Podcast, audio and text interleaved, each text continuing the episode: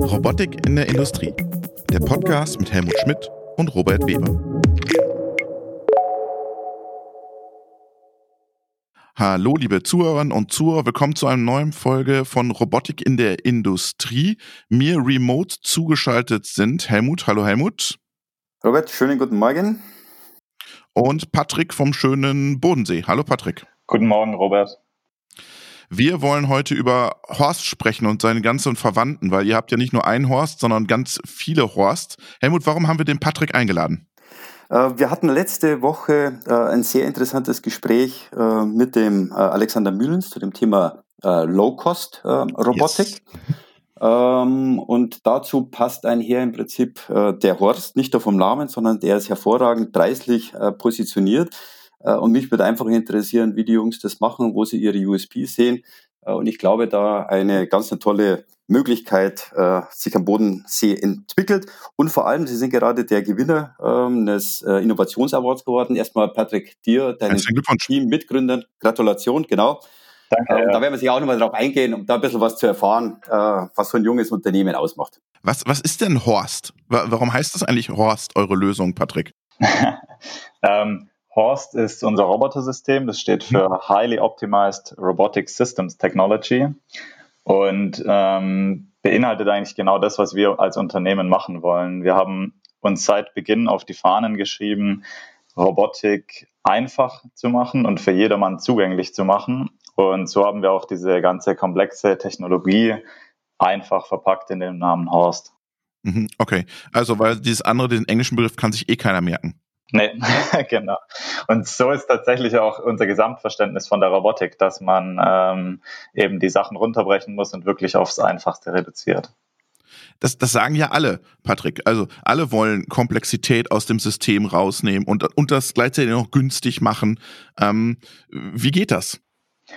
Also bei uns ähm, fängt es eben beim Namen an. Wir bieten zudem ähm, ein Gesamtsystem, was eben den Sechsachs-Roboter Horst, unsere eigenentwickelte Steuerung und Software beinhaltet und ähm, ohne jegliche Zusatz-Add-ons, die bezogen werden müssen, mit einer einfachen User-Schnittstelle ähm, die Programmierung von Robotern zulässt. Ihr habt eine eigene Steuerung. Genau, also wir haben ähm, in unserem Team seit ähm, der Gründung von Fruitcore 2016 eine eigene Sicherheitssteuerung entwickelt, ähm, genauso wie die Software auch aus unserem Haus stammt und eben mit der Einfachheit unseren größten USP beinhaltet. Mhm.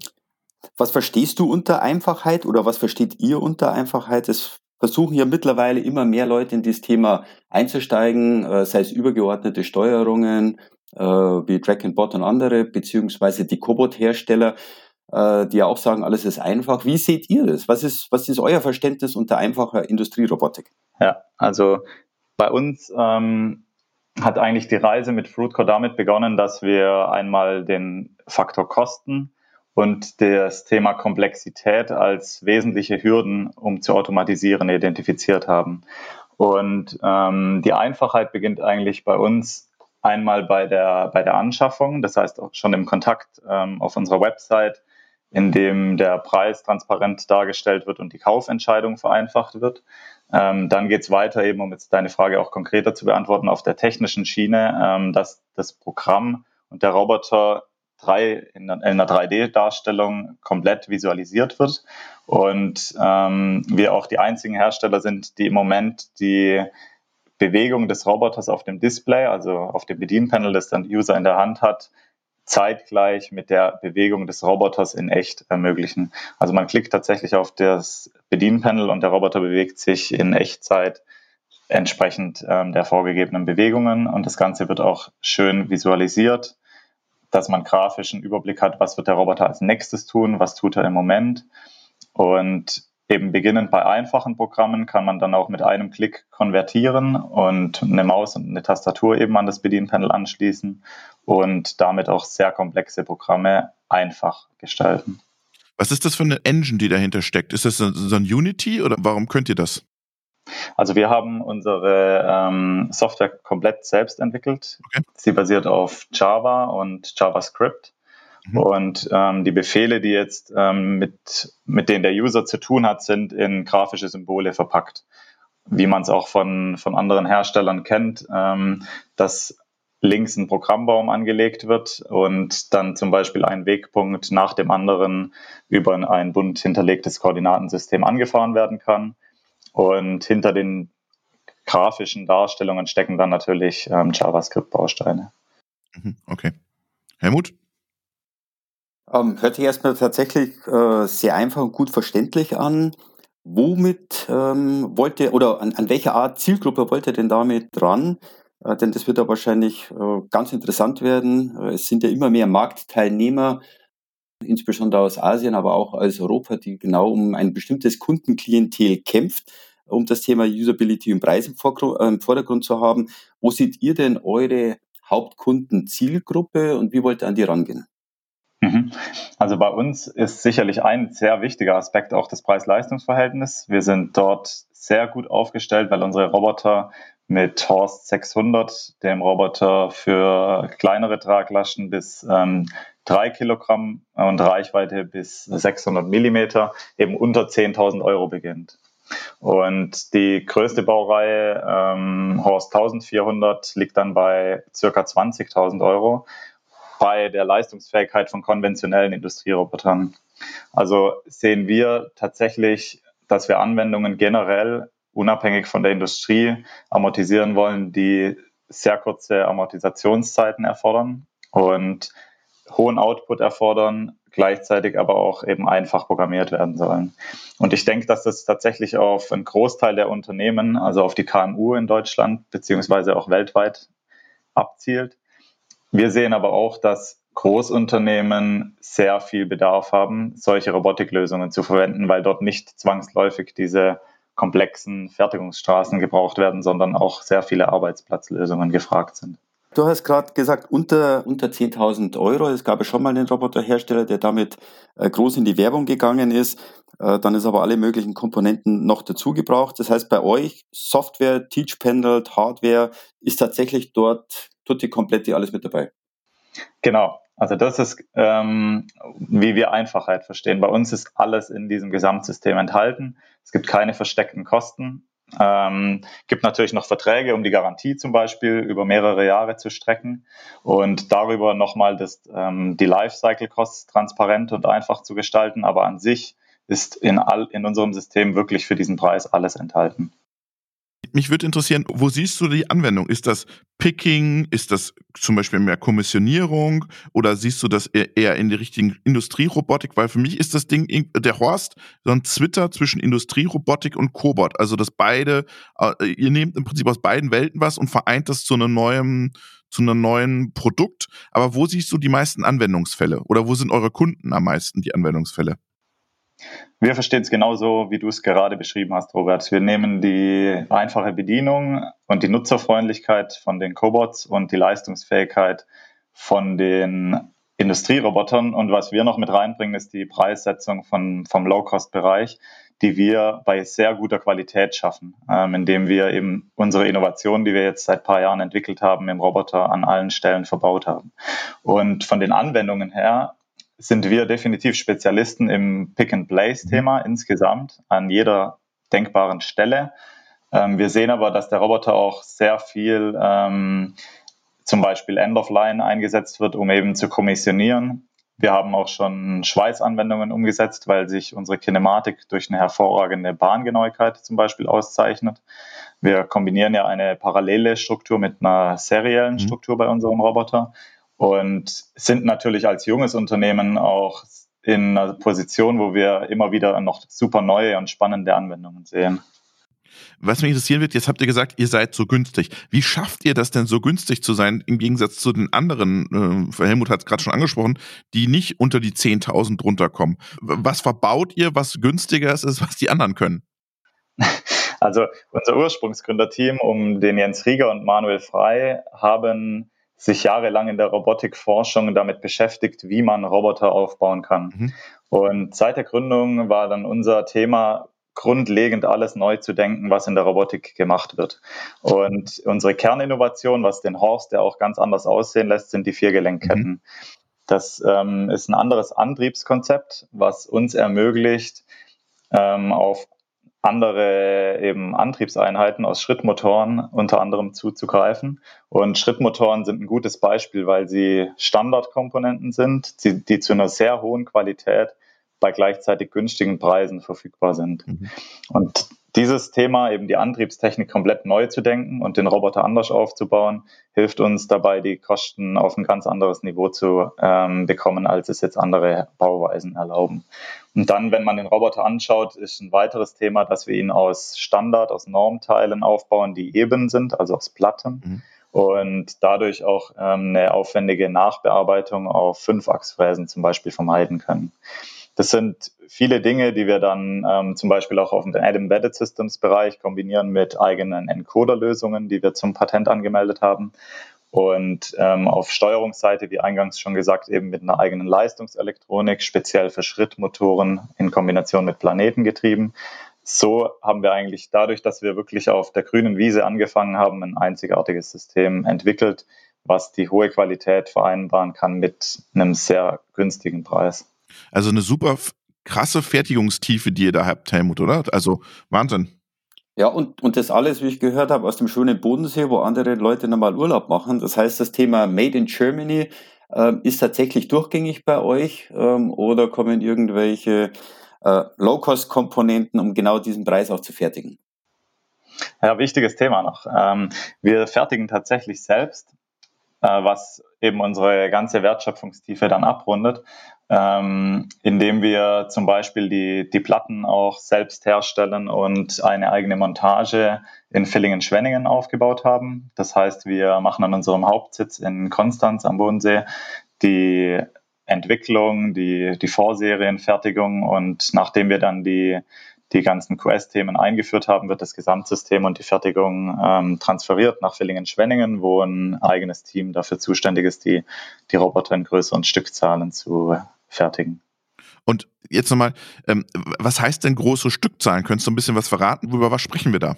Wir sind jetzt so aufgestellt, wir konnten dieses Jahr ganz gut nutzen, was Corona angeht. Wir haben uns äh, am Anfang des Jahres mussten wir natürlich auch die Köpfe zusammenstecken und überlegen, wie wir mit dem Jahr umgehen und haben dann beschlossen, dass wir alle Energie reinstecken, um uns auf eine Skalierung nach Corona einzustellen und haben jetzt in Villingen die, die Möglichkeiten und die Mittel, um mehrere hundert Roboter ähm, im ersten Halbjahr produzieren zu können und dann je nach Nachfrage und je nach ähm, eben Auftragslage im zweiten Halbjahr auch noch weiter aufdrehen zu können, indem wir weitere Investitionen tätigen oder dann eben auf diesem Niveau weiter produzieren zu können. Was mich noch interessieren würde, ist, was sind das für Kunden, die das kaufen? Kaufen die einen, kaufen die zehn oder kaufen die 30? Wir fangen in sehr vielen Fällen mit einem Roboter an. Man kann es nicht pauschal sagen, klar, aber ich ähm, sehe es so, dass wir jetzt in den letzten Jahren mit einem Projekt häufig angefangen haben und dann im Verlauf eben weitere Roboter dazukamen, entweder in der gleichen Anwendung oder dann auch im Unternehmen in anderen Bereichen, weil sich das Konzept eben bewährt hat. Super. Nee, das hört sich erstmal hervorragend an. Ein wichtiges äh, Thema oder eine Frage äh, habe ich noch. Ihr positioniert euch ja äh, in, einem, in einem interessanten Whitespot zwischen den äh, Cobots und, in, und, und, den Industrierobotern. Äh, hinsichtlich Industrieroboter ist natürlich die Sicherheitstechnologie, die wir auch beim vorletzten Postcard mal angesprochen haben. Ähm, wie seid ihr da ähm, aufgestellt? Äh, und ähm, wie ist auch Integration von anderen Komponenten bei euch möglich? Gute, äh, interessante Frage, weil ja gerade dieses ähm, Verständnis von Einfachheit wirklich zwangsläufig ähm, durch die genialen Messeauftritte von den Cobot-Herstellern immer mit Cobots verbunden wird. Unser System kann grundsätzlich über die Sicherheitsschnittstellen mit allen anderen Sicherheitskomponenten von den großen Herstellern ähm, kommunizieren und dadurch auch Mensch-Maschine-Interaktion in einem gewissen Grad ermöglichen. Also es kann zum Beispiel an unsere Roboter ein Sicherheitsscanner angeschlossen werden, sodass ein Mensch, der sich annähert, eben eine Herabsetzung der Geschwindigkeit, sicher natürlich, ähm, ja, eben herbeiführt und eben der Mensch in gewissen, gewisser Weise eben mit dem Roboter zusammenarbeiten kann.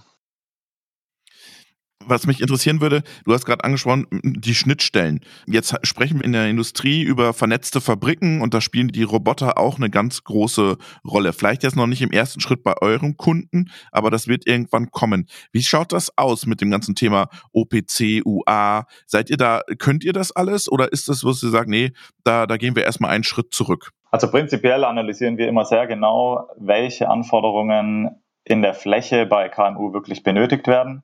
Wir haben uns eben unter dem Aspekt, kein Overengineering zu betreiben, von Anfang an immer intensiv analysiert, um nicht an Kunden etwas bezahlen zu lassen, was er eigentlich nicht benötigt. Und haben aber standardmäßig die Profinet-Schnittstelle an Bord. Ähm, Im nächsten Jahr wird voraussichtlich auch eben OPC-UA ähm, auf den Robotern abgedatet werden. Was wir aber ganz äh, besonders machen, ist, dass wir mit Horst Cosmos eine Plattform entwickelt haben, die die Konnektivität auf ein ganz anderes Level heben soll. Also unter horstcosmos.com erreicht man diese Plattform, die einerseits, wenn man noch keinen Roboter gekauft hat, sehr viele Informationen, Videos oder auch einen kostenlosen Zugriff auf die Software zulässt. Wenn man dann einen Roboter gekauft hat oder Partner von uns ist, dann können dort die eigens gekauften oder jetzt als Partner die vertriebenen Roboter eben angezeigt werden. Man kann die Prozessdaten anschauen, man kann eben über den Browser mit dem Roboter kommunizieren und schauen, was der Roboter macht, was an der Maschine gemacht wird und darüber nochmal ganz anders ähm, arbeiten, was die Konnektivität angeht. Also ihr setzt auf eine eigene Plattform. Also auch wieder noch eine neue Plattform. Genau. ja, also wir haben aber diese Plattform tatsächlich jetzt nicht im, im Sinne einer ähm, Verkaufsplattform, wo eben jetzt verschiedenste Komponenten angeboten werden, sondern eine Plattform, für unsere Partner, um ihre Roboterflotten ähm, zu verwalten, die sie beim Kunden im Einsatz haben. Man kann darüber zum Beispiel dann die Service-Einsätze oder die Wartungseinsätze planen, weil man die Laufleistung der Roboter besser versteht und visualisiert bekommt. Ein Kunde kann sich anzeigen lassen, ähm, wie viele Picks der Roboter an dem Tag geleistet hat. Und diese Plattform wird eben nach und nach erweitert. Da legen wir sehr viel Wert auf diese Plattform und mit Updates vierteljährlich ähm, eben um die Features, die ich zum Beispiel gerade beschrieben habe, erweitert. Ich muss noch einmal eingrätschen. Angenommen, ich habe jetzt andere Wettbewerbssysteme bei euch, äh, bei mir auch im Einsatz. Jetzt habe ich ein Horst, ein X, ein Y, ein D, ein E. Und jetzt muss ich alle auf unterschiedlichen Plattformen mir anschauen. Das ist ja ziemlich ätzend. ja, das wäre ziemlich ätzend. Das ist prinzipiell natürlich schon mal schlecht, nicht einfach nur auf Force zu setzen. Ja, natürlich. Klar. Ähm, nee, es ist so, dass wir einmal den Roboter haben, der selbst als Leitsystem arbeitet und wir die übergeordnete Steuerung ähm, eben darstellen. Wir können den Roboter einfach auch als Slave einbinden und zum Beispiel mit einer Siemens SPS oder einer anderen externen Steuerung eben arbeiten lassen und sind da von dem her super offen. Also wir wollen niemandem unsere Plattform aufdrücken, der da irgendwie Bauchschmerzen hat, sondern tatsächlich vom Prinzip her erstmal offen mit allem arbeiten, was am Markt verbreitet ist. Und im zweiten Schritt aber überlegen, wie wir eben ein einfaches Gesamtsystem bieten können, was dann eigene Mehrwerte hat. Mhm. Was mich noch eins noch, Helmut, bevor du noch mal reingrätscht, würde mich noch mal interessieren. Der Igus hat ja auch so einen, so einen Marktplatz, nennt er das ja. ja. Jetzt habt ihr so eine Plattform. Ist es entscheidend, Helmut, dass die Leute vorher sich sozusagen schon mal ein bisschen dran rumspielen können an den Systemen, damit die verstehen, worum es eigentlich geht? Glaubst du, das kommt immer mehr? Also ich persönlich glaube, dass diese ähm, Marktplattform ähm, eins, der, eins der Zukunftsthemen mit Sicherheit sein wird. Äh, wenn ich den Patrick richtig verstanden habe, hat er auch gesagt, bei ihm in seinem Horst Cosmos kann man auch Applikationen äh, schon einmal testen oder die Bewegungen des Roboters äh, sich genau anschauen, um so einen Machbarkeit- oder Applikationscheck zu machen. Und ich glaube, genau das, dort wird wahrscheinlich die Zukunft hingehen. Ich glaube, es wird einen großen Plattformanbieter geben, wo ich tatsächlich meine Anwendungen, meine Applikation mit einlesen kann. Was ist das Gewicht? Was ist die Reichweite? Was ist die Geschwindigkeit? Äh, und dass ich dann evaluiere. Denn hat er gesagt, äh, er hat einen Roboter unter 10.000 Euro. Äh, da liegt auf der Hand natürlich das Thema Do-it-yourself. Tatsächlich, dass die kleinen KMUs das Thema selber machen. Das werden sie allerdings nur können, wenn sie nicht nur den Roboter haben, sondern die Applikation, die Peripherie und das Gesamtsystem können. Und ich glaube, das, das wird kommen. Ob jeder Roboterhersteller seine eigene Plattform hat, das sehe ich persönlich ein bisschen kritisch. Ich glaube, es wird einen geben, wo alle mal drauf, äh, drauf spielen. Das versucht ja der, der, der Siemens mit seiner Siemens-Steuerung zu machen. Mhm. Äh, aber ich glaube, auch das ist noch zu kurz gedacht. Aber das wird, ich bin überzeugt, das wird kommen. Ähm, was mich noch interessieren würde, Patrick, das, es ist super, dass ihr jetzt unter 10.000 Euro seid, nur ihr müsst das ja auch halten, dieses unter 10.000 Euro. Wird das zunehmend schwieriger, wenn jetzt so neue Sachen wie OPC, UA dazukommen, neue Anforderungen dazukommen? Bei uns ist die Frage einmal natürlich, was äh, wieder nach dem Prinzip, einen Kunden nicht dafür bezahlen zu lassen, was er nicht benötigt, wie wir mhm. ähm, eine geschickte Versionierung hinbekommen, um wirklich vom Kundennutzen her sauber zu arbeiten. Wir haben ja zum Beispiel mit Horst 600 Lab auch eine Version mit anderen Schnittstellen für den Pharma- und Medizintechnikbereich. Sowas wird uns mhm. natürlich in Zukunft immer mehr beschäftigen. Ansonsten glaube ich aber, dass wir technologisch so gut aufgestellt sind und so viel Optimierungspotenzial haben, dass wir auch diese Preissetzung langfristig halten können. Da würde ich vielleicht noch mal kurz äh, eingrätschen. Du hast gerade gesagt, ihr habt äh, einen, einen, einen Lab, sprich den 600, 900, 1400er ist es das äh, Ende eurer Fahnenstange? Wo wollt ihr euch zukünftig weiterentwickeln, um das Produktportfolio zu erweitern äh, oder Komponenten zu machen? Wo seht ihr euch in den nächsten und damit weiter in den nächsten fünf Jahren? Also erstmal, was wollt ihr im Bereich Produkt machen und wo würdet ihr euch gerne in den nächsten fünf Jahren als junges Startup sehen? Wir befassen uns natürlich mit ähm, neuen Bedienkonzepten, weil wir die Einfachheit in der Bedienung als wirklich ausschlaggebend für die ganzen Produktlebenskosten ähm, sehen. Und Was könnte das sein? Also zum Beispiel könnte es natürlich eine Handführung sein oder eine Sprachsteuerung, auch ganz andere Sachen, die wir uns da im Moment vorstellen können. Ähm, wo wir, ja, wir haben ja auch eine große Entwicklungsmannschaft, wo ich nicht so viel sagen möchte zu dem, was wir mhm. da noch ähm, überlegen zurzeit. Und auf Produktseite eben als Roboterhersteller haben wir den Vorteil, dass unser Konzept mit diesen ähm, Antriebseinheiten zulässt, auch große Baureihen sehr, sehr gut positionieren zu können. Also wir können das Konzept beliebig erweitern und in Richtung großer Roboter mit 1,60 Meter, 1,80 Meter oder auch über zwei Metern Reichweite und immensen Traglasten ähm, eben weiterentwickeln, weil diese Viergelenkketten dann immer. Aber den Titan wollte keine machen. Titan. Ähm, nee, also wir sehen uns da, da muss man dann eher auf die Anwendung schauen. Also technologisch wäre es sicherlich möglich, aber nicht, entspricht nicht dem, was wir uns unter ähm, unserem Zielmarkt vorstellen. Okay. Sehr spannend. Patrick, ich, ich hätte das gerne was zu den neuen Bedienkonzepten gehört, aber du bist du äh, verschlossen. Ähm, glaubst du, dass die Zukunft nur in den Bedienkonzepten liegt oder investiert ihr auch noch in Hardware-Themen? Also wie gesagt, sind wir intensiv daran, ähm, neue, größere Baureihen zu entwickeln, weil auch gerade unsere Partner danach fragen, ein möglichst großes Spektrum abzudecken. Ähm, wir sehen, dass wir vor allem mit dieser Plattform, die wir haben, viel Nutzen bieten können. Und ja, es gibt ja auch spannende andere Startups und Unternehmen mit neuen Bedienkonzepten, wo wir natürlich auch wirklich sehr viel Potenzial sehen, wenn man, wie wir, das Gesamtsystem bietet und wirklich gut abgerundet hat. Jetzt seid ihr ein Startup Made in Germany, ein Unternehmen Made in Germany aus dem Robotikbereich. Wenn du so mal auf die internationale Ebene schaust, wie, wie stellen sich da andere Nationen auf? Kommt da auch so viel? Ich habe so einen AGV-Boom in, in Asien, in China, da sind viele mit AGVs unterwegs. Wie sieht's in der Industrierobotik da aus? Da ist natürlich bei uns ganz spannend, ähm, wen, wir, wen wir betrachten. Die, gerade das Thema Low-Cost-Robotik wird, ähm, schießt ja gerade aus dem Boden in China, ähm, wobei man es nicht darauf beschränken darf. Es kommen ja auch ähm, etablierte große Konzerne aus China langsam mit wirklich auch guten Robotern. Ähm, ja, wir müssen aber eine Einzelfallbetrachtung da tatsächlich fahren. Ich denke mal, der Markt ist allgemein durch das große Wachstum ähm, ziemlich umkämpft und man muss da genau ähm, seine, seine Positionierung eben finden. Ähm, USA ist gar kein Thema für das ganze Thema? In den USA ist natürlich für uns ein spannender Markt. Ich ähm, sehe jetzt, also es gibt ähm, Unternehmen, die sich mit der Programmierung beschäftigen, aber ich sehe jetzt keine Roboterhersteller, die sich dort irgendwie, irgendwie neu aus dem, aus dem Boden stampfen. Das ist tatsächlich interessant, ähm, äh, Robert, deine, deine Frage.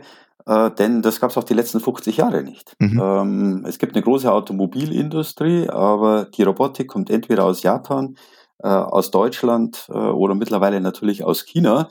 Äh, aber die Amerikaner, die ja tatsächlich noch wahnsinnig viel manuelle Tätigkeiten haben, äh, bei denen geht das Thema Robotik äh, komplett außen vor. Sie versuchen natürlich über Silicon Valley viel mit AI und unterschiedlichsten Themen zu machen, aber einen Roboter per se ist tatsächlich auch mir nicht bekannt.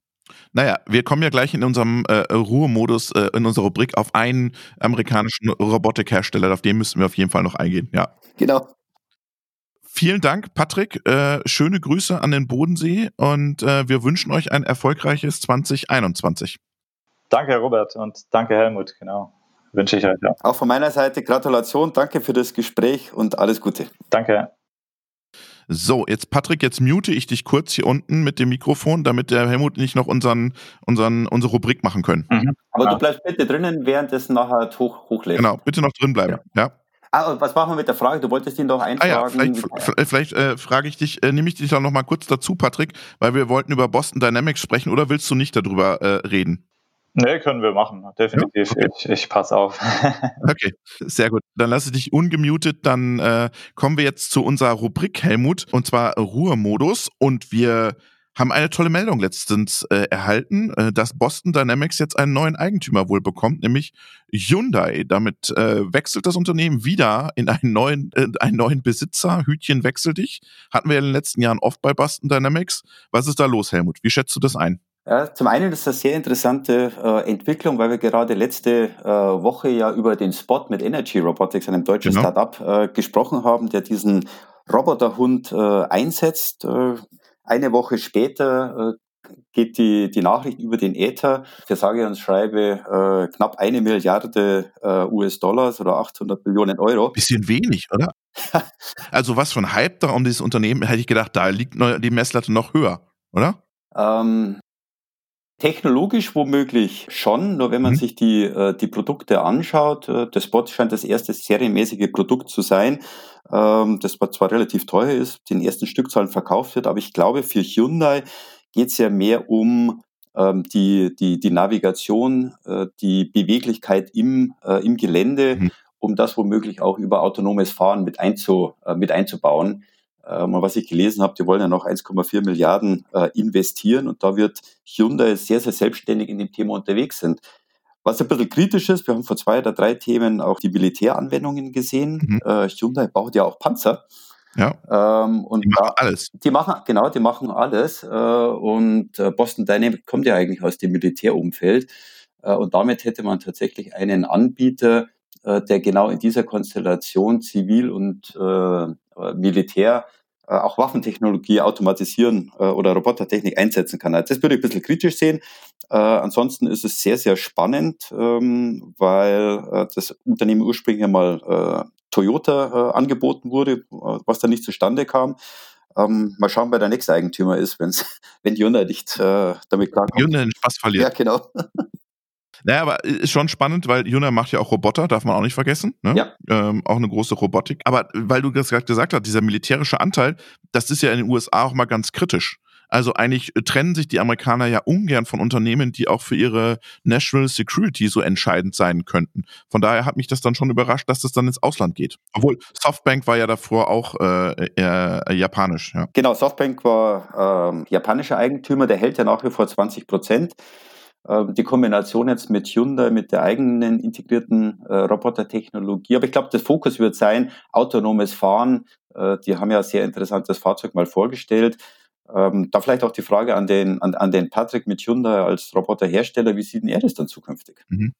Also wir sind natürlich prinzipiell immer ähm, am Analysieren, was andere Hersteller machen. Ähm, vor allem die großen Konzerne wie jetzt ähm, zum Beispiel Hyundai haben natürlich auch das Potenzial, da Lösungen zu kreieren, die dem, Nutzen, dem Kunden auch wirklich alles von A bis Z bieten. Und von dem her ähm, super spannend, wobei ich das Konzept äh, mit diesem, ja, mit den Boston Dynamics Robotern, die Humanoide oder eben aus, aus dem tierischen Bereich sich eben die Kinematiken abschauen, da sehe ich eher weiter weg vom, vom industriellen Nutzen im Moment, ähm, wobei es mit Sicherheit ja, weiter zu verfolgen gilt und zu analysieren gilt, was man für sich auch transferieren kann.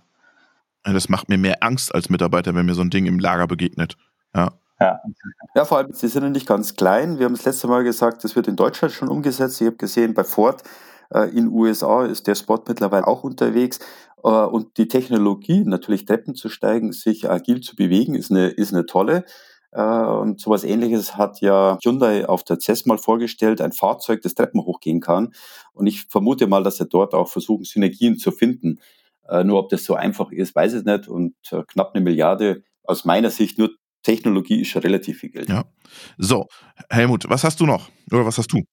Ich habe noch ein Thema, mein, uns begleitet ja äh, permanent das Thema äh, Covid-19 und äh, Corona. Ab 27. sollen ja die ersten Impfungen äh, stattfinden. Das heißt, ich habe eine sehr äh, erfreuliche Neuigkeit. Äh, auch ein dänisches Unternehmen, UVD Robotics, hat jetzt einen Auftrag gewonnen, ähm, über EU-Fördergelder 200 von diesen Desinfektionsrobotern aus, auszuliefern für Keime und Bakterien, was in Krankenhäusern immer ein ganz großes Thema wäre. Ähm, ich glaube, das hilft auf jeden Fall in der Situation, Altenheime, Pflegeheime, nicht nur über Impfungen, sondern auch über Desinfektionsrobotern äh, dort äh, die Arbeit zu tätigen. Und schön, dass es auch ein Unternehmen aus Europa ist. Äh, man sieht, wir haben hier viele tolle Ideen, tolle Startups. Und ich glaube, das ist auch ein ganz tolles Unternehmen, was man im Auge halten sollte, gerade in dem Service, Dienstleistung und Krankenhausbereich, wo, glaube ich, ganz, ganz viel Potenzial noch liegt. Braucht noch einen, Impf, einen Impfroboter, braucht es nur noch, ja? Äh, ja, dann kriegen wir, dann, der, der die genau, genau dann, kriegen wir die, die, die, Masse vielleicht schneller durch, äh, bevor äh, meine Alters so schwer kann das nee, nicht nee, sein. So, so, schwer, so schwer glaube ich ist es, äh, ist es tatsächlich ähm, nicht. Es gab ja erste ähm, Roboter, die sogenannte Abstriche gemacht haben und das glaube ich ist etwas ja. schwieriger wie nur Impfen. Äh, und ich bin fast überzeugt, dass ja. da mit Hochdruck dran gearbeitet wird, äh, denn sonst bin ich erst Ende nächsten oder Anfang übernächsten Jahres dran, geimpft zu werden. Also das sollte schon ein bisschen schneller gehen. Sehr schön. Vielen Dank, Helmut. Vielen Dank für diese schöne äh, Robotik-Folge. Bis zum nächsten Mal. Schöne Grüße nach München. Danke für das Gespräch. Auch dir alles Gute, schöne Zeit und ich freue mich schon auf den nächsten Podcast. Thank